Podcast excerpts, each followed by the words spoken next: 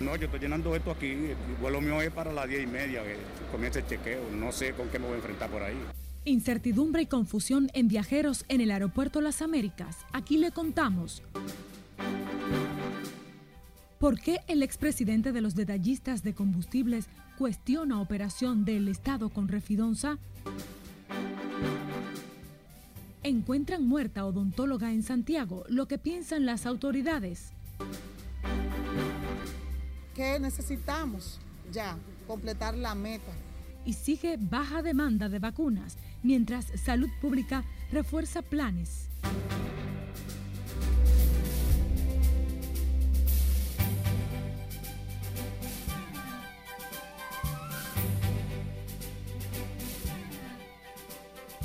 Muy buenas tardes, muchísimas gracias por acompañarnos en esta primera ronda de Noticias RNN. Soy María Cristina Rodríguez, un honor saludarles. Iniciamos esta emisión en el Aeropuerto Internacional de las Américas porque el caos y la incertidumbre se apoderaron de cientos de viajeros que no tenían lleno el ticket electrónico que sustituyó al formulario de papel requerido para salir o entrar al territorio nacional. Allá está en directo nuestra compañera Scarlett Wichardo con toda la información. Scarlett, cuéntanos, muy buenas tardes para ti.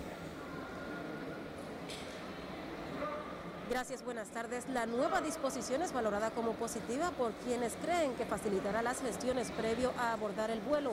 Sin embargo, no piensan igual aquellos que no guardan relación con el manejo de los dispositivos electrónicos. A muchas personas se le hace difícil porque hay muchas personas que no lo saben hacer. La entrada en vigor del formulario migratorio de forma electrónica en los aeropuertos del país sorprendió a aquellos que desconocían la medida. Bueno, yo ahora mismo lo llené, me dio un papelito, yo firmé parte de lo que me han dado. Ahora me dio una cosa para firmar, una hoja, y yo la firmé. Pero no ha llenado el ticket. No, yo estoy llenando esto aquí. El vuelo mío es para las diez y media, que comienza el chequeo. No sé con qué me voy a enfrentar por ahí. Algunos se enteraron del cambio para la presentación del formulario en las redes sociales y medios de comunicación. Eso facilita el proceso, es mucho más rápido. Lo que pasa es que el que no conoce tecnología le va a la brega. Las personas deben completar el formulario accediendo al portal de la Dirección General de Migración y escanear el código QR que deben guardar en sus dispositivos electrónicos como un PDF. Cuando yo hice, eh, lo llené para hacer la entrada, iba a llenar los dos y um, el sistema me dijo que no era necesario, que nada más era la entrada. Entonces ahora que resulta que hay que hacer la salida también. Lo único es la inconveniencia de la gente que no tiene el acceso del internet, que no tiene el dominio, porque toma mucho tiempo. Lo estaba leyendo esta mañana, pero entonces cuando lo lleno me está pidiendo el, el código, el de los seis letras, el número que siempre da, pero todavía no me lo ha dado. Pese al desconcierto, el director de comunicaciones de Aerodom afirma que esta disposición no ha trastornado los planes de viaje. Hasta ahora hemos visto buena receptividad de todos los pasajeros. Eh, sí conocemos de casos de personas, sobre todo mayores, que no han eh, traído consigo este formulario digital. Este miércoles, personal del Aeropuerto Internacional de las Américas asistía a quienes no pudieron completar el ticket electrónico por falta de acceso a Internet y otros factores. Esta es la información que tengo de momento. Ahora paso contigo al centro de noticias. Muchísimas gracias, Scarlett Guichardo, por tu reporte. Otra información. El ministro de Economía, Miguel Seara Hatton, aseguró que las reformas propuestas por el gobierno estarán centradas en la promoción del desarrollo y la equidad social. Aunque no especificó la fecha para el inicio de las discusiones, señaló que la reforma tributaria procura aumentar los ingresos del Estado para mejorar las condiciones de vida de los dominicanos. Una reforma de desarrollo y equidad. Porque al final de cuentas, la parte tributaria está asociada a lo que vamos a hacer con el dinero. Y lo que se va a hacer con el dinero tiene que ver con el desarrollo y la equidad. Es el gran desafío que tenemos. El ministro de Economía habló luego de participar en el lanzamiento de la novena edición del Premio Nacional Voluntariado Solidario, donde indicó que el Estado dominicano tiene una deuda y un compromiso con la promoción de esas acciones. Y el expresidente de Anadegas, Juan Ignacio Espaillat, dijo que el gobierno debe explicar por qué los títulos de la refinería dominicana de petróleo, adquirida en su totalidad por el Estado dominicano, están incluidos en una empresa de valores propiedad del grupo RISEC. Considera un error poner en manos de empresarios ligados al negocio de los combustibles el patrimonio de Refidonza. Lo considera como un incentivo a la competencia desleal en el mercado de los derivados del petróleo. A mí me resulta un poco preocupante porque el grupo RISET es parte de una estructura que está ligada al negocio de los combustibles. Eh, yo quiero informarle a ustedes que el grupo RISET liderea un fideicomiso de la terminal de Punta Torrecilla, propiedad de los Vicini, que esta empresa la colocó en ese fideicomiso y que el grupo Vicini es la empresa también que maneja la terminal de San Pedro de Macorís, porque a través de Total rentaron la terminal. Ignacio Espaillat pidió al gobierno esclarecer la compra del 49% de las acciones de Refidonza por 89 millones de dólares, cuando existían otras propuestas que suponían ganancias superiores a los 60 millones de dólares. Vamos al Congreso porque legisladores de distintos partidos esperan que la comisión bicameral encargada del estudio de las propuestas de reformas al Código Penal pueda tener listo un informe definitivo antes de los próximos 45 días. Sugieren no cambiar el tema de las causales. Nelson Mateo está en directo con los detalles. Buenas tardes para ti, Mateo. Cuéntanos. Saludos, ¿qué tal? Muy buenas tardes. Así es, a partir de la próxima semana el Código Penal Dominicano será conocido por la Comisión Especial designada para estos fines, pero desde ya hay una serie de opiniones a favor y en contra entre los miembros de esta comisión bicameral. Nosotros tenemos un compromiso con el país con sacarle un código. Con la comisión bicameral integrada, el Código Penal y su amplia reforma entra a una nueva etapa. Los senadores eh, hacer su trabajo, el país requiere de que se haga y bueno, darle al país eh, lo que tanto ha esperado por 20 años, un código penal donde hay nuevas penalizaciones. Es el Senado del PRM que se opone porque eh, algunos de sus senadores quieren incluir los temas de las tres causales que, pueden, que pudieron ser salvados aquí en la Cámara de Diputados. Para este congresista y miembro de la comisión bicameral, el plazo de 45 días es suficiente para que diputados y senadores rindan su informe a que trabajemos, trabajemos día y noche para que este pueblo tenga un código penal como se merece, robusto y un código para el siglo XXI, que no niegue derecho, un código que no le deje puerta abierta al crimen y a la corrupción. El diputado José Horacio Rodríguez también es miembro y plantea la unificación de los tres proyectos sometidos al Senado y la Cámara de Diputados. Nosotros tenemos que hacer de cada proyecto una matriz que compare qué dice un proyecto y qué dice otro y hacer las discusiones profundas necesarias para poder cumplir con las expectativas que tiene el pueblo dominicano sobre lo que debe ser ese código penal. La comisión especial aún no ha sido convocada por su presidente, el senador Santiago Zorrilla. En el Senado de la República, sin embargo, esperan que aunque el Código Penal Dominicano podría ser conocido sin las tres causales, el tema del artículo 187 que discrimina, según ellos, el grupo LGTB, sea modificado. De mi parte, es todo por el momento. Regreso contigo al set de noticias. Gracias por tu reporte, Nelson Mateo. La Comisión Nacional de los Derechos Humanos denunció que más de 300 personas con órdenes de libertad siguen en las cárceles porque no tienen dinero para el pago de garantía económica de hasta 2 mil pesos. Su presidente Manuel María Mercedes informó además que hay otros 100 internos que ya cumplieron sus condenas y no han recuperado su libertad por la falta de una decisión de la segunda sala penal de la Suprema Corte de Justicia. Porque el problema es de la sala penal de la Corte, de la Suprema Corte de Justicia, que tiene de manera ilegal e secuestrado a cientos de privados de libertad que por no conocerse el recurso de casación, por ellos no fallarlo, hoy ellos no pueden tener la libertad. Con el agravante de que hay casos como los que hemos detectado de dos años y llevan cuatro. Manuel María Mercedes emplazó a la Suprema Corte de Justicia para que decida esos expedientes en apelación que mantienen en prisión a esos internos a pesar de que muchos de ellos tienen hasta cinco años de haber cumplido sus penas. Y sobre Luis Peña Valdés, quien fue liberado luego de haber cumplido 12 años de cárcel sin haber sido procesado, Manuel Mercedes dice que el hombre sigue desaparecido.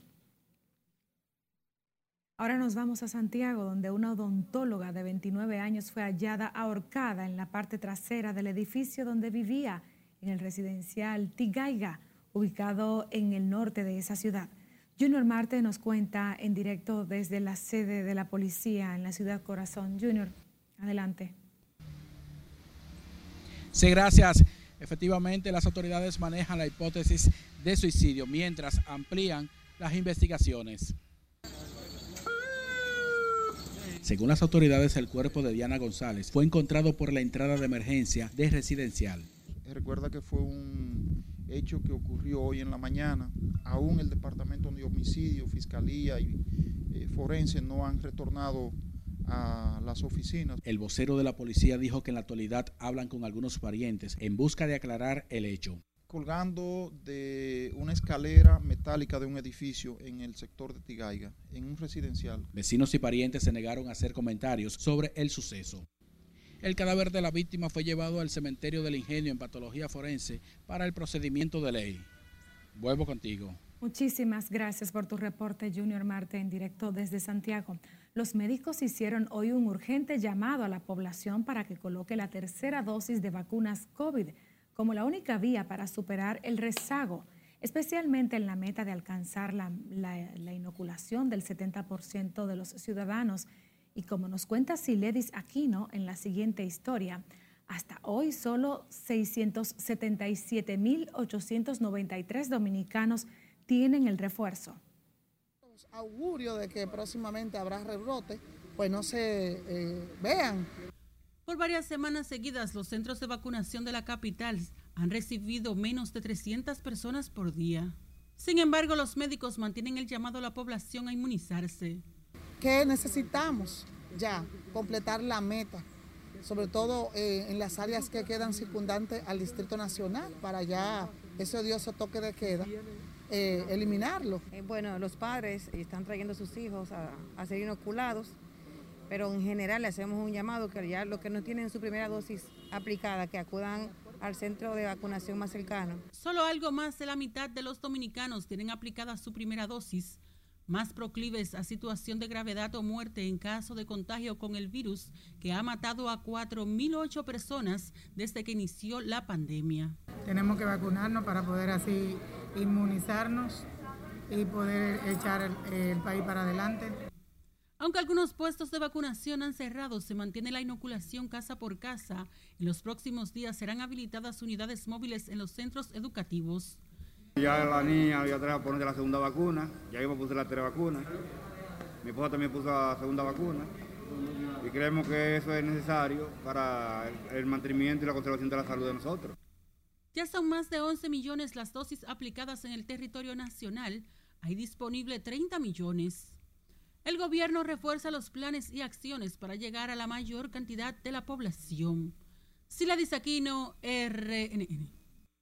A propósito, no hubo fallecimientos por COVID-19, aunque 295 personas se contagiaron con el virus en las últimas 24 horas, informaron las autoridades sanitarias. De acuerdo al boletín, hasta hoy son 350.468 los casos acumulados y 4.008 las personas fallecidas desde el inicio de la pandemia en marzo del 2020.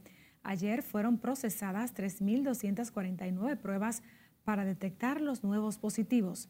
El Distrito Nacional encabeza la lista de demarcaciones con la mayoría de los nuevos casos, 77 en total, seguido de la provincia de Santo Domingo con 70 y Puerto Plata tiene 28. Los casos activos se elevaron a 5.109 a nivel nacional. Las personas recuperadas del virus ya son 341.351. Con la baja que han experimentado los casos de COVID, los hospitales del Gran Santo Domingo han mejorado la atención a pacientes con comorbilidades crónicas afectados por la saturación generada por la pandemia. Laura Lamar nos cuenta más. Me tranqué en mi casa y ahí lo pasé y después fui a salud pública y salí negativa. Con 69 años de edad, doña Ramona sobrevivió al mortal virus. Le preocupan las advertencias de un nuevo rebrote. Preocupa porque imagínate, allá habíamos cuatro, nos enfermamos tres personas juntas pero la- los rebasamos los tres. Gracias, Señor. Pacientes que acuden a los centros de salud aquejados por otras dolencias se sienten más cómodos porque ahora disponen de un mejor servicio. Critican a quienes han relajado las medidas de protección y se resisten a la vacuna. Porque que la situación está difícil y con la gente no se puede. ¿Usted me entiende? Estamos en que la gente hay que seguir diciéndole y orientándolo y diciendo que se vengan a vacunar.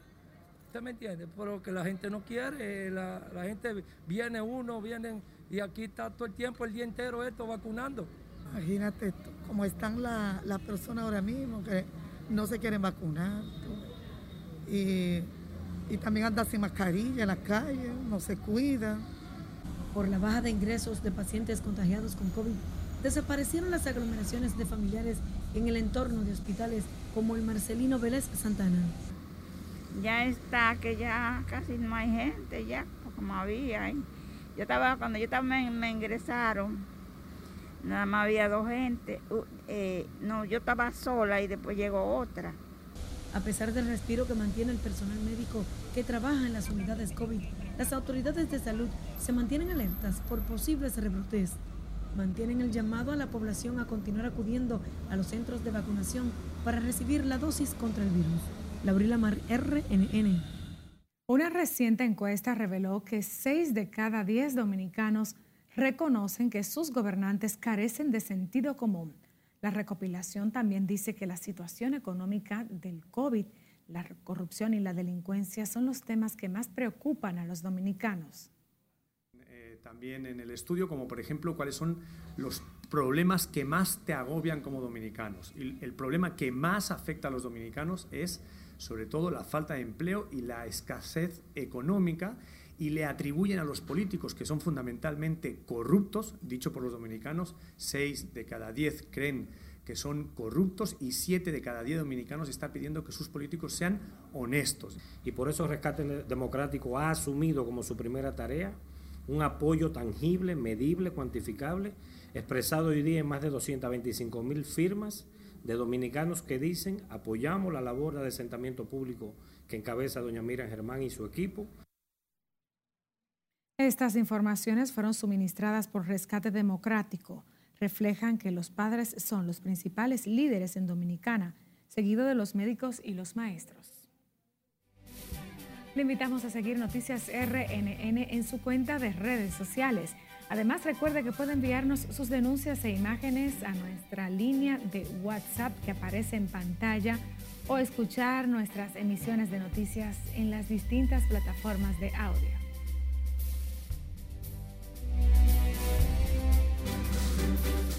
Vamos a comerciales. Al regreso, el intenso calor preocupa a ciudadanos y especialistas. Le contamos en segundos.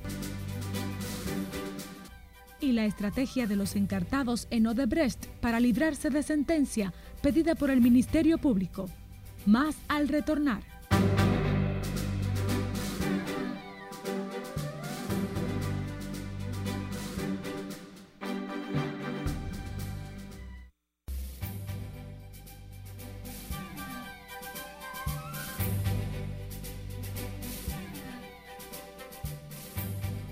Retornamos con más. Las vacunas de la farmacéutica Moderna producidas en España, que fueron bloqueadas en Japón tras encontrar impurezas en los viales, contenían partículas de acero, reveló esta mañana esa compañía, aunque aclaró que esa anomalía no representa un riesgo sanitario. Cesarina Ravelo con este y otros temas en el resumen internacional de RNN.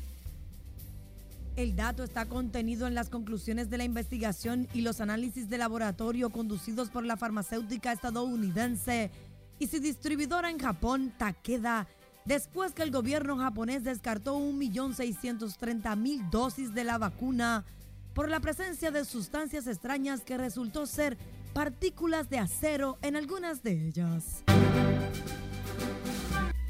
Pakistán recibió hoy un lote con un millón de dosis de la vacuna rusa contra el coronavirus Sputnik 5. Ese país ha vacunado a 56,7 millones de personas, mantiene 93.901 casos activos del COVID-19, según datos de las autoridades sanitarias. En el estado norteamericano de Texas entró hoy en vigencia la ley que prohíbe los abortos después de las seis semanas de embarazo. Es parte de nuevas restricciones a la interrupción del embarazo, promovidas por la campaña Latido del Corazón, promulgadas por gobernadores republicanos. Un derrame de petróleo originado en la refinería más grande de Siria se extendió por el mar Mediterráneo y podría llegar a la isla de Chipre este miércoles, dijeron las autoridades chipriotas. Son 1.500 toneladas de combustibles esparcidas esta semana que no han podido controlar las autoridades. Miembros de la Fuerza Aérea Mexicana, integrantes de la tripulación del avión que sacó de Bolivia al expresidente Evo Morales, revelaron que al despegar la aeronave fue atacada por un proyectil presuntamente lanzado desde la base aérea de Chimoré en Cochabamba y que hubo que maniobrar para esquivarlo. El dato está contenido en el nuevo libro publicado por el presidente Andrés Manuel López Obrador, que incluye fragmentos de un documento de la Secretaría de la Defensa Nacional que narra los momentos de tensión y amenazas sobre el mandatario boliviano mientras abandonaba su país rumbo a México en noviembre del 2019 tras el golpe de Estado en su contra. La reconstrucción del tramo del metro de Ciudad de México colapsado el pasado mayo con un saldo de 26 personas muertas comenzaría antes de concluir la presente semana y participarán todas las empresas que tomaron parte de su construcción anunció la jefa de gobierno de la capital, Claudia Sheinbaum. El empresario mexicano Carlos Slim, dueño de una de las constructoras, ya se había comprometido a reparar y costear el tramo accidentado con el fin de que vuelva a funcionar en un año. En las internacionales, Cesarina Ravelo, RNN. Seguimos con más. Diversas reacciones generaron hoy la advertencia del ministro de Relaciones Exteriores sobre el peligro para la República Dominicana del dominio en Haití de bandas criminales. Margaret Ramírez tiene el reporte. Gracias, así es. Muy buenas tardes. Los consultados entienden que el gobierno ahora debe fortalecer su plan estratégico de seguridad fronteriza. Los acontecimientos que se producen en la vecina nación haitiana eh, siempre serán de preocupación para los dominicanos. El Instituto Duartiano se identifica con la postura del canciller Roberto Álvarez, sobre todo por el agravamiento de la inestabilidad política y social en Haití. De la frontera terrestre, pues lógicamente es una amenaza que se cierne contra la República Dominicana y que nosotros tenemos que prepararnos para enfrentar. De hecho, se han estado tomando medidas, pero las medidas que hemos tomado ha sido sobre todo por la eventual eh, estampida. Una lectura similar hace el presidente de la Fuerza Nacional Progresista, Pelegrín Castillo, advierte al gobierno no quedarse de brazos cruzados. Bueno, nadie tiene derecho a ser ingenuo en esta coyuntura. Las fuerzas que han permitido el crecimiento de todos esos grupos allá, que son fuerzas diversas, están preparando un escenario de guerra civil allá y lo quieren traer hacia República Dominicana. Recomiendan fortalecer el plan estratégico de seguridad en la frontera, agilizar la construcción de la verca perimetral y el muro tecnológico. Continuar con los esfuerzos eh, a pasos eh, firmes y con el mayor sentido de oportunidad con lo que tiene que ver con la eh, verja, ¿verdad? Perimetral. Tiene que tratar de un muro físico tecnológico y además las Fuerzas Armadas tienen que rediseñar el modelo de seguridad fronteriza. La Mesa de las Migraciones también tiene una lectura a este tema. Creemos que esa preocupación también puede ser extendida en toda, eh, tanto América Central como América del Sur, porque es una realidad que se puede repetir en cualquier país. Exhortan al gobierno a no bajar la guardia y mantener fuerte la seguridad en la frontera. Es todo lo que tengo por el momento. A retorno contigo al estudio. Gracias, Margaret Ramírez, en directo. En otra información, a finales de octubre venidero, podría concluir el juicio de fondo a seis imputados de recibir parte de los 92 millones de dólares que dice haber entregado en sobornos Odebrecht a exfuncionarios y exlegisladores dominicanos. José Tomás Paulino tiene un recuento del caso. Donde manejaron millones y millones en dólares y en pesos ha sido una prueba de fuego para el Ministerio Público empeñado en lograr sentencia condenatoria contra los seis encartados. El juicio de fondo Odebrecht ha sido una batalla legal para los litigantes del órgano acusador, los imputados y sus defensas legales. Andrés Bautista, Víctor Díaz Rúa, Ángel Rondón, Tommy Galán, Roberto Rodríguez, Conrado Pitaluga están acusados de haber recibido sobornos del consorcio brasileño Odebrecht. Díaz Rúa y Rondón concluyeron sus últimos alegatos. Bautista terminará mañana. Los tres restantes tendrán hasta el venidero día 23 para hacerlo. Tener que aguantar pacíficamente sentado en un banquillo en base a mentiras, en base a retaliación política en su exposición final, el Ministerio Público pidió condenas de entre 7 y 5 años de prisión y multas para los seis encartados. Ellos tratan de convencer al panel de tres juezas de su inocencia. Porque no solo se enriquecieron, sino que se enriquecieron con gula. Se enriquecieron de más. Se enriquecieron de una forma asqueante, robando el dinero Concluidas las exposiciones, vendrá la réplica del Ministerio Público y la contrarréplica de los encartados. Agotada esa fase, la presidenta del tribunal, Esmirna Giselle Méndez, y las demás integrantes, Tania Yunes y Giselle Naranjo, se retirarán a deliberar para presentar la sentencia en una fecha que podrían anunciar en la última audiencia. José Tomás Paulino, RNN.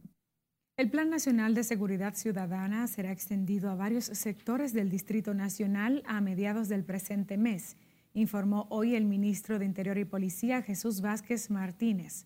Vázquez Martínez rehusó reaccionar a denuncias sobre la operación de bandas de delincuentes motorizados en la parte céntrica de Santo Domingo Este. El esfuerzo se está haciendo y que este es un esfuerzo colectivo de todos y que vamos a seguir trabajando para construir esta cultura de paz y vamos a seguir orientando para que la ciudadanía entienda que el camino correcto es el camino de la paz. El ministro de Interior y Policía aseguró que en los últimos ocho meses han recuperado más armas de fuego que en los pasados tres años. Las escuelas públicas y colegios privados se preparan para iniciar la docencia presencial en los próximos días, pero no todos confían en la seguridad de la vuelta a las aulas con la amenaza latente del COVID-19. Siledis aquí no está en directo para ampliarnos. Buenas tardes para ti, Siledis. Buenas tardes, así es. A partir de este mes, las aulas volverán a recuperar su dinamismo con la presencia de los niños.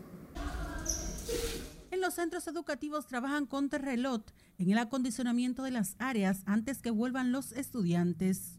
Nos ha suministrado insumos de gel higienizante eh, alcohol, manos limpias, mascarilla, para iniciar el año escolar de una manera debidamente con esos insumos. Y sobre todo, en el día de ayer terminó la jornada de vacunación. Sabiendo que el protocolo tiene que ser justamente un protocolo en el que eh, todas las condiciones que dice salud pública sean realizadas.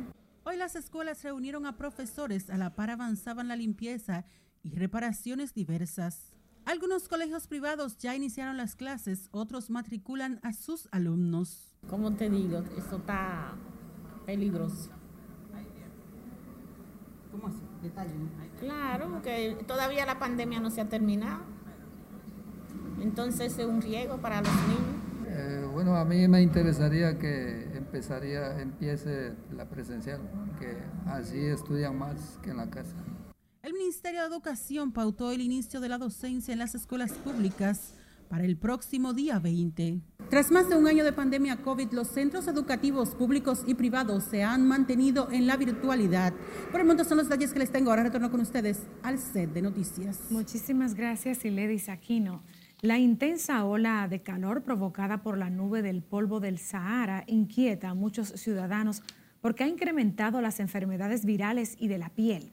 El riesgo por las altas temperaturas es mayor para las personas hipertensas y con otras situaciones cardíacas. La temperatura, aparte de la temperatura que está alta, el polvo de Sahara viene a congestionar más lo que es el ambiente.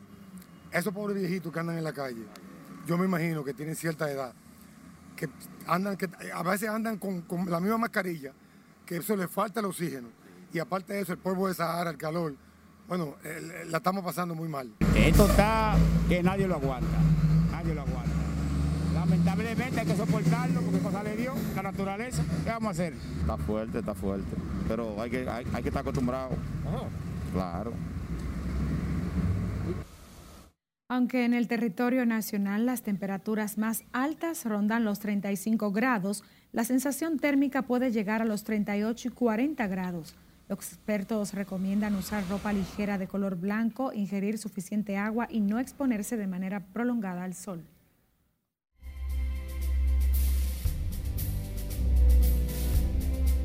Muy buenas tardes, iniciamos la entrega deportiva hablando de las reinas del Caribe del voleibol femenino porque le ganaron a Puerto Rico en cinco sets de brinco y espanto, pero ganaron oro y retuvieron su corona del torneo continental seca. Hablando de voleibol, la empresa de Sur donó al Palacio del Voleibol un transformador. Con esto ya se acabó la falta de aire y de buena luz para jugar voleibol. Aplauso para De Sur. Por otro lado, en las grandes ligas, Amé Rosario conectó cuadrangular de piernas. También un segundo cuadrangular, pero no de piernas. Por el centerfield que mandó al morro de Montecristi, batió de 5-5, remolcó 5 carreras. Cleveland hizo 7, ganó 7 por 2. Amé Rosario, día histórico. Mientras tanto, Wander Franco se convierte en apenas el quinto jugador con 20 años o menos, llegando a bases en 30 juegos o más en la historia de las grandes ligas. Está indetenible el dominicano con los Rays.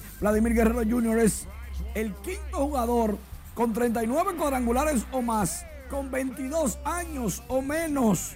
Lleva 63 de por vida, 377 fue este. Y todas las informaciones de deportes y mucho más en nuestra página web RNN y plataforma de redes sociales, como debe ser.